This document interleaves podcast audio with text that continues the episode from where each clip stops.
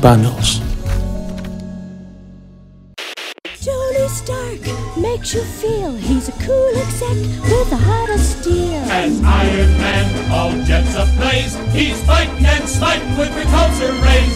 Amazing armor, There's Iron Man. a blazing bomber. There's Iron Man. En el 2008, Iron Man se estaba abriendo su camino a ser el Golden Boy de Marvel. Su película estaba en los cines con gran recibimiento tanto de la audiencia como de la crítica, y Robert Downey Jr. tenía cautivado al mundo con su caracterización de este personaje. Muy atrás quedaba ese Iron Man que en el crossover del guantelete del infinito llegaba a presentarse con los demás superhéroes, cuando en la adaptación a cine de esta aventura él es el personaje central. Este éxito no vino de gratis, y es que el personaje ya tenía un alto protagonismo en el mundo de los cómics, principalmente por su papel en la Civil War. Sin embargo, hay una historia en particular que es la que empezó a poner el personaje de vuelta en los reflectores en las viñetas y lanzarlo a los reflectores a las cámaras. Esta historia es Iron Man Extremis. Y bueno, toca hablar de Iron Man Extremis, que es de las historias modernas del personaje que lo llevaron al éxito. Y primero vamos a hablar de su escritor Warren Ellis, que igual y su nombre le suena porque actualmente es el escritor de la serie de Castlevania para Netflix y que ha tenido una carrera enorme en Marvel, tocando casi todos los personajes. Yo lo recuerdo más por su trabajo en Daredevil, que escribió la serie del regreso de Kingpin, bastante buena. Y bueno, también como todo autor de Reino Unido que se respete, escribió algunos números para Hellblazer, el cómic de, de donde es originario y protagonista John Constantine. Constantine. El artista Andy Garanov, el cual parece una edición acertadamente extraña, porque si su estilo es más bien como concept art, no es tanto como un estilo de cómic, y la verdad es que es cero dinámico, pero el que sea como tan acartonado y tan metálico, extrañamente, pues a Iron Man le queda bastante bien. Y es que, pues extra Iron Man es un personaje que extrañamente funciona. Es decir, si bien tiene historias clásicas como Guerra de Armaduras o Demonio en la Botella, que es hasta innovadora por tratar el, el alcoholismo en un personaje de cómics, pues le faltaba como una saga que definiera el personaje, ¿no? Por ejemplo, lo que hizo Walter Simonson con toda su corrida en Thor. Y siento que ese es el primer paso que dieron esos autores para que Iron Man tuviera mejores historias en series continuas. Pero bueno, vamos a empezar a de qué se trata el cómic. Nuestra historia comienza el 7 de noviembre cuando tres hombres entran a un matadero abandonado. Sabemos que el nombre de uno de ellos es Malen, ya que se lo dice un compañero mientras este en un maletín saca una jeringa y le inyecta algo extraño en el cuello. De inmediato Malen cae gritando de dolor y él se queda un rato sobre sus rodillas mientras sus compañeros se preguntan si les mintieron y están a punto de regresar a la banda donde llegaron, pero en ese momento Malen grita con los ojos en negro y comienza a ocultar igual un líquido espeso negro y mientras sus otros dos compañeros corren y cierran las puertas. Mientras tanto, tirado en una pequeña cama que está en su taller, tenemos a Tony Stark, el cual es despertado por una llamada a su teléfono de su secretaria personal que le recuerda que tiene una cita con un tal señor Pillinger. Él se mete a bañar y se mira en el espejo y nos damos cuenta que es incapaz de ver su reflejo. Es decir, como, como persona, ¿no? Se desagrada a sí mismo. Mientras tanto, en Austin, Texas, en las instalaciones de Future Farm, el doctor Aldrich Killian redacta un email que es más una confesión acerca de cómo él dejó escapar algo terrible al mundo y no piensa soportar la carga. Acto seguido se dispara en la cabeza para ser encontrado por su compañera, la doctora Maya Hansen, quien se encuentra su confesión y avisa que el doctor ha robado y entregado una dosis de extremis. De regreso a Nueva York, unos manifestantes están protestando afuera de las oficinas del edificio de Stark Industries, acusando a Tony de ser un armamentista. Dentro del edificio, Tony está recibiendo al cineasta John Pillinger, el cual está haciendo un documental llamado Fantasmas del siglo XX, y quien de inmediato confronta a Tony preguntándole si es justo recordarlo como un comerciante de armas. Antes de que él pueda responder, el director continúa preguntándole acerca de los contratos con las Fuerzas Armadas de Estados Unidos y cómo su invento llamado Seedpot, una especie de bomba que fue utilizada en la Guerra del Golfo, eh, pues bueno, es bastante letal actualmente y es algo que Tony construyó a los 19 años aproximadamente. Y aquí voy a hacer un paréntesis porque eh, el conflicto armado de la Guerra del Golfo, pues algo que sí pasó, digamos, no solo en las viñetas, sino en el mundo real y ocurrió más o menos a principios de los 90, entre el 91 y 92. Y bueno, haciendo cálculos que este cómic salió en el 2005, pues nos diría que aquí Tony Stark tiene una edad aproximada de 35 años, ¿no? Eh, porque eh, esto sucede mucho con los personajes de cómics que tienen como un origen amarrado a, una fecha eh, importante en el mundo. Por ejemplo, pasa con Punisher también, ¿no? Que primero pues era un soldado que, al igual que Iron Man, ambos tienen su origen en la guerra de Vietnam, pues ahora lo van recorriendo y creo que ahora Punisher tiene su origen, pasó creo que por la guerra del Golfo y ahorita me imagino que dicen que es en la guerra con Afganistán. Y bueno, con Tony Stark cada cierto tiempo tienen que darle una nueva revisada a su origen y pues volver a actualizar esa información para que el personaje no envejezca. Entonces pues se me hace curioso que aquí lo representen como un héroe pues si bien joven, ya más maduro, ¿no? Ya un personaje de 30 años. Entonces eso pues digo es un detalle como, como a considerar, 35 pues, años de hecho, ¿no? Ya estaría casi, casi llegando a los 40, lo cual pues la pone en una posición interesante de que ya ha tenido varias aventuras y pues tiene una posición de poder y de respeto con los demás héroes. El director sigue hostigando a Tony con respuestas incómodas, entre ellas la de su traje de Iron Man, preguntándole si es un arma militar o solo su guardaespaldas personal, porque también otro paréntesis es que eh, en la película se lo saltan por completo, pero en los cómics, como todo personaje de cómics, eh, Tony Stark tenía su identidad secreta. Él decía que Iron Man trabajaba para él como su guardaespaldas personal y bueno, lo prestaba a los Avengers, ¿no? Pero pues él siempre tenía que esconder para poner la armadura y bueno, típica historia de cómics, ¿no? Que le agregaba más emoción, esto de eh, me tengo que esconder, cómo, cómo hago para ponerme la armadura sin los demás se den cuenta. Y de hecho el cómic tiene bastantes como cositas o detallitos. Hay un detalle ahí donde dice que él tiene como compra hangares en todo, en todo Estados Unidos para poder transportar su armadura. Aparte él siempre le dice como de transporten mi coche, ¿no? Que está dentro de una caja. Y bueno, manda su coche como a estos diferentes hangares y ahí se cambia y ya sale con la armadura. Entonces, pues son cosas que ya, si yo se los digo, se sienten ideas muy viejas, muy obsoletas. Y pues sobre todo todo ya que Iron Man su identidad quedó descubierto hace muchas de las películas, ¿no? Pero me parece curioso recordar un poquito los orígenes de este personaje con esta historia. Y bueno, eh, Tony Harto de la entrevista le dice al señor Fillinger que efectivamente él empezó diseñando armas, pero no quiere ser recordado así, y por eso trabaja constantemente en mejorar al mundo. Él dice reconocer su trabajo como director, pero que después de dos décadas de sacar a la luz información importante, le pregunta si él siente que su trabajo ha hecho algo para cambiar el mundo. Y pues el director le dice que no lo sabe, y Tony le contesta pues que él tampoco. Entonces está padre, ¿no? Porque te da a entender que es un director un poquito como de medio pelo, que no es nada famoso a pesar de que su trabajo es bueno. Y pues es también parte de Tony Stark y es una como parte fundamental del cómic que se empieza a cuestionar por qué es Iron Man, por qué tiene sentido ser Iron Man, eh, qué representa este personaje. Entonces eso a mí me gusta mucho. Mientras tanto, de regreso a Texas, Madeleine sigue tirado en el piso, pero envuelto en una especie de petróleo grisáceo, un poco como los dibujos de, de Geiger, del director, del artista conceptual de, de, la película de Alien, así como esta biotecnología, está bastante, bastante padre.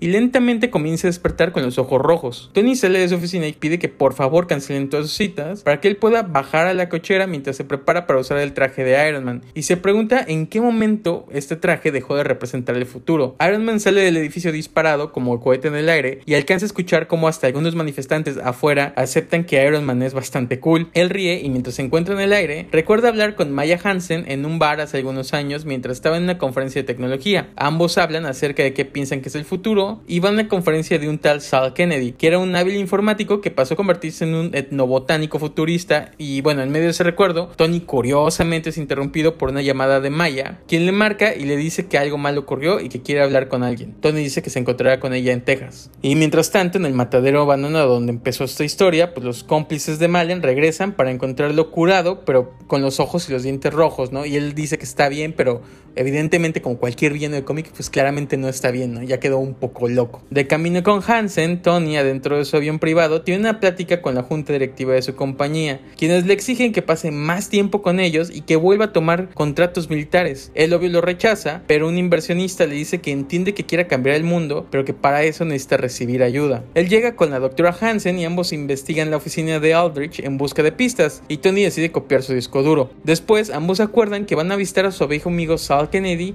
el cual ahora es un hippie alejado completamente de la industria y más enfocado en la vida académica. Llegan con él y en ese momento empiezan a hablar, eso es muy raro en el cómic porque empiezan a hablar de psicotrópicos. Él les pregunta, de entrada pues llegan con Sal y les dice que si quieren algo de fumar, ambos personajes, tanto Maya como Tony, lo rechazan. Y él les pregunta si han probado LSD. Y Sal dice que no es bueno porque es un producto muy químico y que siempre le aburrió porque el efecto que te produce es pues simplemente como reproducir tus recuerdos de forma aleatoria. A diferencia del DMT, que yo la verdad no tengo mucha idea de qué es esto, pero según el cómic dice que el DMT produce las mismas alucinaciones al 60% de las personas y menciona que Terrence McKinnon, un etnobotánico, el que por cierto googleé y sí existe, se refería a estas alucinaciones como los selfos transformables de la máquina, siendo una especie de sistema operativo que maneja nuestro cuerpo y consumiendo DMT, siendo es la opción, consumiendo DLT, sería la opción para reescribir el código de nuestras personas, ¿no? O de nuestro ser. Y compara esto con el traje de Iron que mejora los sentidos y las habilidades del piloto, y, con Extremis, que también pues mejora el cuerpo y sustituye como ciertas partes viejas por lo nuevo, ¿no? Esto deja pensativo a Tony, que simplemente responde con un sarcástico, yo siempre he preferido el whisky. Y me voy a tomar el tiempo nada más aquí de hacer, porque les digo, el cómic, la verdad es que tiene buenas ideas, es bastante intrincado, tiene esa conversación que tienen con Sal Kennedy donde empiezan a hablar de psicotrópicos y como de muchas referencias también a tecnología, son cosas que si googlean eh, van a descubrir que son ciertas, ¿no? Entonces vale mucho la pena que, que lo chequen porque te dice que el autor realizó un trabajo de investigación, ¿no? Para hacer este cómic. Eso me agrada bastante, digo, hablaremos un poquito más de eso al final, pero pues vale la pena notarlo. Mientras esta plática ocurre, por su parte, Malen entra a una oficina del FBI y con una fuerza sobrehumana utiliza sus puños para atravesar el cuerpo de agentes, los cuales se defienden disparándole, pero las balas no surten efecto y después Malen de su boca escupe fuego que acaba por quemar a todo el recinto del FBI en Texas. Tony y Maya se enteran de esto y deciden ir tras Malen, mientras Maya le explica más acerca de cómo funciona su extremis, siendo un suero compuesto por nanotubos que se inyectan en el cerebro y le dicen al cuerpo que está dañado. Así esto reescriben la información del sujeto y modifican todo su cuerpo hasta crear órganos perfectos, siendo muy similar como el suero del Capitán América, ¿no? Buscando otra vez recrear eso que es una constante en el universo Marvel. Tony deja a Maya en casa para después correr al hangar más cercano y ponerse la armadura de Iron Man. Y conocemos un poco más de la infancia de Malen, donde vemos que su familia fue acribillada por agentes federales y no es muy claro como el recuerdo, pero al parecer eh, los familiares de Malen compraban como armas de forma ilícita, pero tienen como este pensamiento de es la quinta enmienda, ¿no? La que habla acerca de pues es mi derecho tener armas. Entonces es como mezcla entre la necedad de estas personas y sí su pensamiento un poquito eh, pues retrógrada, pero también como la brutalidad policíaca, ¿no? Entonces eh, acribillan a toda su familia, Malen era un niño, Malen solo se queda ahí viéndolos y pues evidentemente no iba a crecer bien este muchacho. Iron Man y Malen se enfrentan y Tony es superado por mucho en comparación a las habilidades de Extremis. Y bueno, o sea, es mucho más veloz, es mucho más fuerte, inclusive que Tony con la armadura. Entonces esto hace que en la pelea Iron Man acabe con la armadura destrozada, tiene sangrado interno, eh, algunos órganos dañados, múltiples huesos rotos por todo su cuerpo y pues es llevado de emergencia a un laboratorio donde está, el laboratorio más bien de Maya Hansen y pues es ahí donde Tony le confiesa que él es Iron Man y le pide que para evitar su muerte y para poder derrotar a Madden le inyecte una versión modificada del suero extremis. Maya, después de discutirlo mucho con Tony, accede y le explica que el laboratorio solo puede ser abierto por dos personas, entonces Tony ocupa como la clave de acceso de Aldrich y trabajan en esta versión mejorada de Extremis. Madden yo después de la pelea con Iron Man hacia Washington DC y en el camino se topa con una adolescente darqueta la cual está fumando y ambos hablan de cómo están inconformes con este país y entendemos un poco más de las motivaciones de Malen de ser esa especie de patriota extremista y su ambición es corregir América. Tony sigue en el laboratorio de Maya y le pide que alcance un melting donde tiene una unidad experimental de Iron Man recordando a un tiempo donde su armadura entraba en su portafolio, pero él menciona que cada vez la fue haciendo más complicada y por lo tanto ya no puede ser portátil. Mientras Tony habla se desmaya y le dice que tiene que inyectarle extremis ahora o morirá por sus heridas internas y después de la dosis del químico este queda en coma. Durante el coma regresamos a ver el origen de Iron Man, cómo después de su lesión él es raptado por terroristas para que le ayuden a construir un arma, pero no le queda mucho tiempo ya que tiene una metralla en el corazón que está a días de matarlo. Por fortuna comparte celda con Jensen, otro prisionero que es un médico experimental y ambos construyen el primer traje de Iron Man para con magnetismo mantener los pedazos de la metralla lejos del corazón de Tony y tener una oportunidad de escapar. My every movement allowed it to inch closer. I had to design a system to hold the shrapnel where it was, and incorporate it into a self-defense solution to get me out of captivity. Until medical science caught up with me, and I could get the damn thing out. But I kept the suit, kept tinkering with it, and I'm not sure why anymore. Except that maybe it wasn't about the future, but my future. I went from being a man trapped in an iron suit to being a man freed by it. Antes de que termine el flashback, Tony despierta gritando, pero contento de sobrevivir el experimento, y con el comando de iniciar de sus poros salen nanobots dorados que cubren su cuerpo. La primera capa de la armadura ahora está adherida a sus huesos, y con su pensamiento llama a la segunda capa roja para tener un traje de Iron Man completo. Ahora Tony es una armadura tanto por dentro como por fuera, y decide ir a buscar a Malen. Iron Man le dice que la razón por la cual él tiene que tenerlo personalmente es porque la primera vez que se puso el traje mató a 50 personas para salvarse y Malen acaba de matar a la misma cantidad de personas con un suero mejorado. Tony lo describe como la versión de sí mismo si no tuviera en mente el futuro. En la pelea, Iron Man saca de la Tierra un cable alimentador de electricidad y con este lo electrocuta debilitándolo, pero Malen no se rinde y sin más remedio y a pesar de la súplica de Tony, eh, cuando Malen se abalanza sobre Iron Man para para ahorcarlo, Tony de su rayo repulsor del pecho dispara atravesando a Malen para después pues agarrarlo y volarle la cabeza. En la siguiente escena, Tony dice que ahora toca la parte difícil. ¿Se acuerdan que les dije que para entrar al laboratorio de Extremis necesitabas dos accesos, el de Maya y el de Eldritch? Bueno, ¿se acuerdan cómo empieza la historia, no? Que Eldritch robó una prueba de Extremis y después se suicidó. ¿Cómo es que Eldritch, sin embargo, robó la primera muestra que inyectaron a Malen si solo si solo se podía con el acceso de dos personas? La respuesta es que Maya lo sabía, ya que los militares habían decidido suspender el financiamiento del proyecto y entonces, al ya no tener más fondos para seguir experimentando, decidieron, y pongo comillas en el aire, hacer una presentación de campo fingiendo que fue robado una parte de Extremis para así volver a tener el interés de sus inversores. Maya dice que su intención era noble, más de 50 personas mueren al día por accidentes de tránsito. Ella usaría ese dinero para hacer de Extremis un avance médico y retirarlo de la carrera armamentista. En su mente ella y Tony son iguales. Iron Man la deja en custodia de los militares mientras les dice que efectivamente son iguales, pero él trata todos los días de ser mejor y eso le va a ayudar a poder verse en el espejo en la mañana.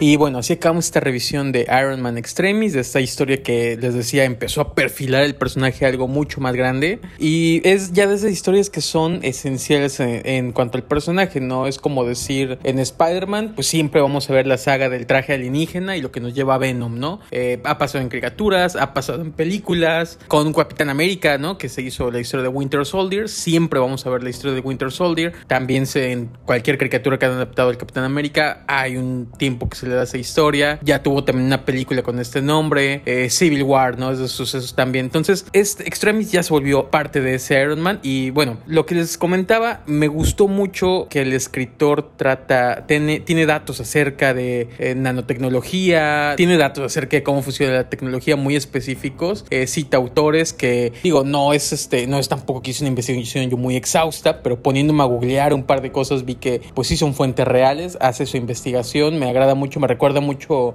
a lo que hacía Neil Adam y Denise O'Neill con Batman en los 70s, que bueno, tenían que ellos comprar y leer la Popular Mechanics para en base a eso escribir los misterios y cómo Batman los iba a deducir, inclusive que, el, que bueno, que tú como lector pudieras deducir esos misterios, ¿no? Eso se me hacía muy inteligente y, pues le da una capa más al trabajo de profundidad, eso me, gusta mucho. Y por el otro lado, Andy Garnop, pues les digo, es más como un artista conceptual, pero creo que si bien como un lector ya habido en cómics, ¿no? Como un lector que ya lleva muchos años metido en esto, a veces no resulta tan atractivo porque no tiene una buena, yo creo, narrativa o secuencia gráfica, ¿saben? O sea, yo lo siento muy acartonado. Eh, les comentaba en el podcast pasado, ¿no? En el de Batman, eh, de Black Mirror, que por ejemplo el dibujo de Jock no es exactamente el más bonito, es como un gusto adquirido un poco, pero me gusta que hay paneles donde, donde siento a ese Batman muy flexible, ¿no? Sobre todo pues, el tipo de Batman que era y todo. Eh, aquí para nada, pero es el cómic perfecto para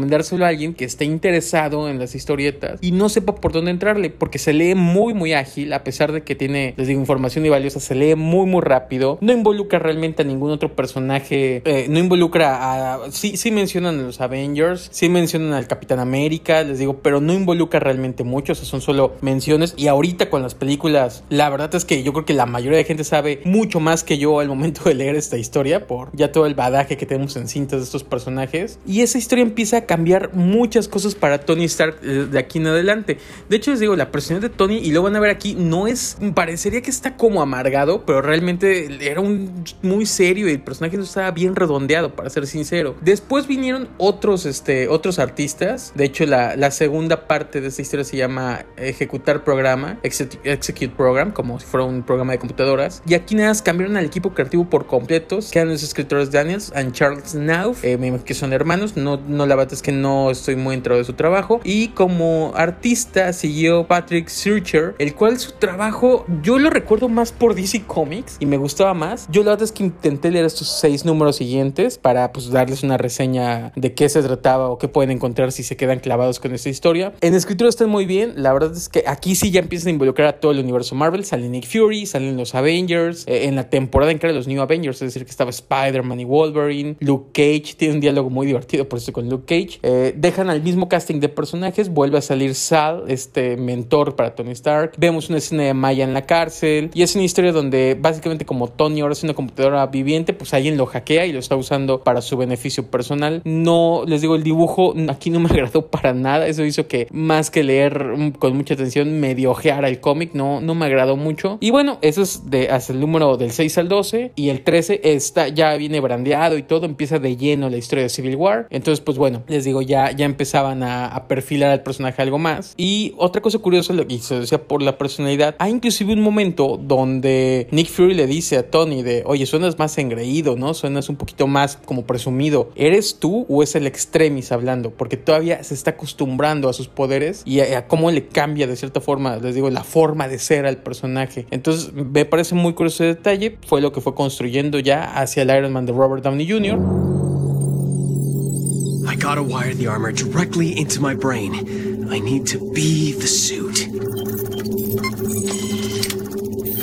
Y bueno, en la transmedia hubo una adaptación de esa historia en la serie animada Iron Man Armored Adventures que no se la recomiendo mucho. Eh, de hecho, es una cosa muy rara donde Tony Stark es un adolescente y apenas está entrando a Shield, pero ya construyó la armadura de Iron Man. Eh, no, la verdad es que no se la recomiendo nada. Pero vi este capítulo, digo, 24 minutos, ¿no? Y se llama Extremis y me sorprendió lo bien adaptado que está. De hecho, el villano es Madden y si bien no mata a 15 a 50 personas, ni corta cabezas, ni quema gente viva como en el cómic, pues sí está bien adaptado sale la parte donde derrota a Iron Man y Iron Man se tiene que inyectar el extremis. Y bueno, hablan de todo ese experimento en base a recrear el suero del super soldado del Capitán América. Entonces, eh, les digo, pues si quieren verlo por curiosidad, ahí está el capítulo. Eh, nada más vale la pena mencionar, el showrunner de esta, de esta serie era Christopher Yost o Yost, no, sé cómo se pronuncia siempre es raro con esos escritores de cómics, pero Yost con, con Y. Y él, pues es un escritor de cómics muy famoso, lleva mucho tiempo y mucho tiempo también dedicado a proyectos de televisión. Él estuvo escribiendo la serie de Wolverine and the X-Men. Y bueno, yo lo, lo, conozco apenas lo último que vi de él de su trabajo. Yo le recuerdo con mucho cariño por la serie de Red Robin, que de hecho lo mencionamos en el programa pasado. Y su serie de, de Darth Vader en cómics de Marvel es muy, muy buena. Entonces, digo, es un excelente escritor de cómics y se nota que, eh, a pesar de que les digo, yo vi con todos desdén, pero solo para el podcast ese capítulo, se nota que tratan de mantener la esencia. De hecho, hasta la explicación de cómo funciona Extremis, eh, de estos nanotubos que se conectan a la eh, central del cerebro. En fin, está muy bien explicado. La verdad es que sí es fiel al cómic, ¿no? Dentro de lo que cabe. Y curiosamente es mucho más fiel que su contraparte en el año 2013 en cines, que fue Iron Man 3. Y si recordarán, pues bueno, mucha, gran parte de la película se centra en torno también a Extremis, ¿no? A esta nueva tecnología. A diferencia de, en el cómic, aquí Iron Man no se, pues no se inyecta esta nueva, nueva forma de, de operar su cuerpo. De hecho, se le inyectan a Pepper Pot y, hasta cómo funciona Extremis es muy distinto, ¿no? Los, el tipo de poderes es el mismo, el poder como sobrecalentar el cuerpo y regenerar cosas de cierta forma sí está bien, pero no tiene mucho que ver con la historia original. Lo único también es que si se acuerdan la forma de cómo Iron Man llama su armadura por parte de estos eh, magnetos que tiene en su cuerpo y cómo se le coloca a distancia, pues bueno, eso también era, era imaginario del cómic principalmente. Y bueno, tendrá, hay mucha controversia si es un buen filme, si es un mal filme. A mí la verdad es que después de todo este tiempo hay escenas que se me hacen grandiosas, me gusta mucho. Eh, vale aclarar las diferencias del cómic. Me parece inclusive que la actriz Rebecca Hall, que interpreta en esa historia Maya Hansen, está muy enojada porque como ya vieron en la historia original, ella es la, pues, la villana, la antagonista al final de la historia. Y bueno, aquí lo cambiaron a, Aldrich, ¿no? Eh, él aquí es, digo, está interpretado por Guy Pearce, también por un excelente actor. Y le dieron más importancia a este personaje. Pero dentro de lo que cabe es una historia que está, está bien construida, digo, o sea, en base a, a extremis, ¿no? These days I'm a changed man. 46. I'm different now. I'm, well, 47. you know who I am. Sir, please may I request just a few hours to calibrate. Nope. Mark 42, autonomous prehensile propulsion suit test. Initialize sequence. Jarvis, drop my needle.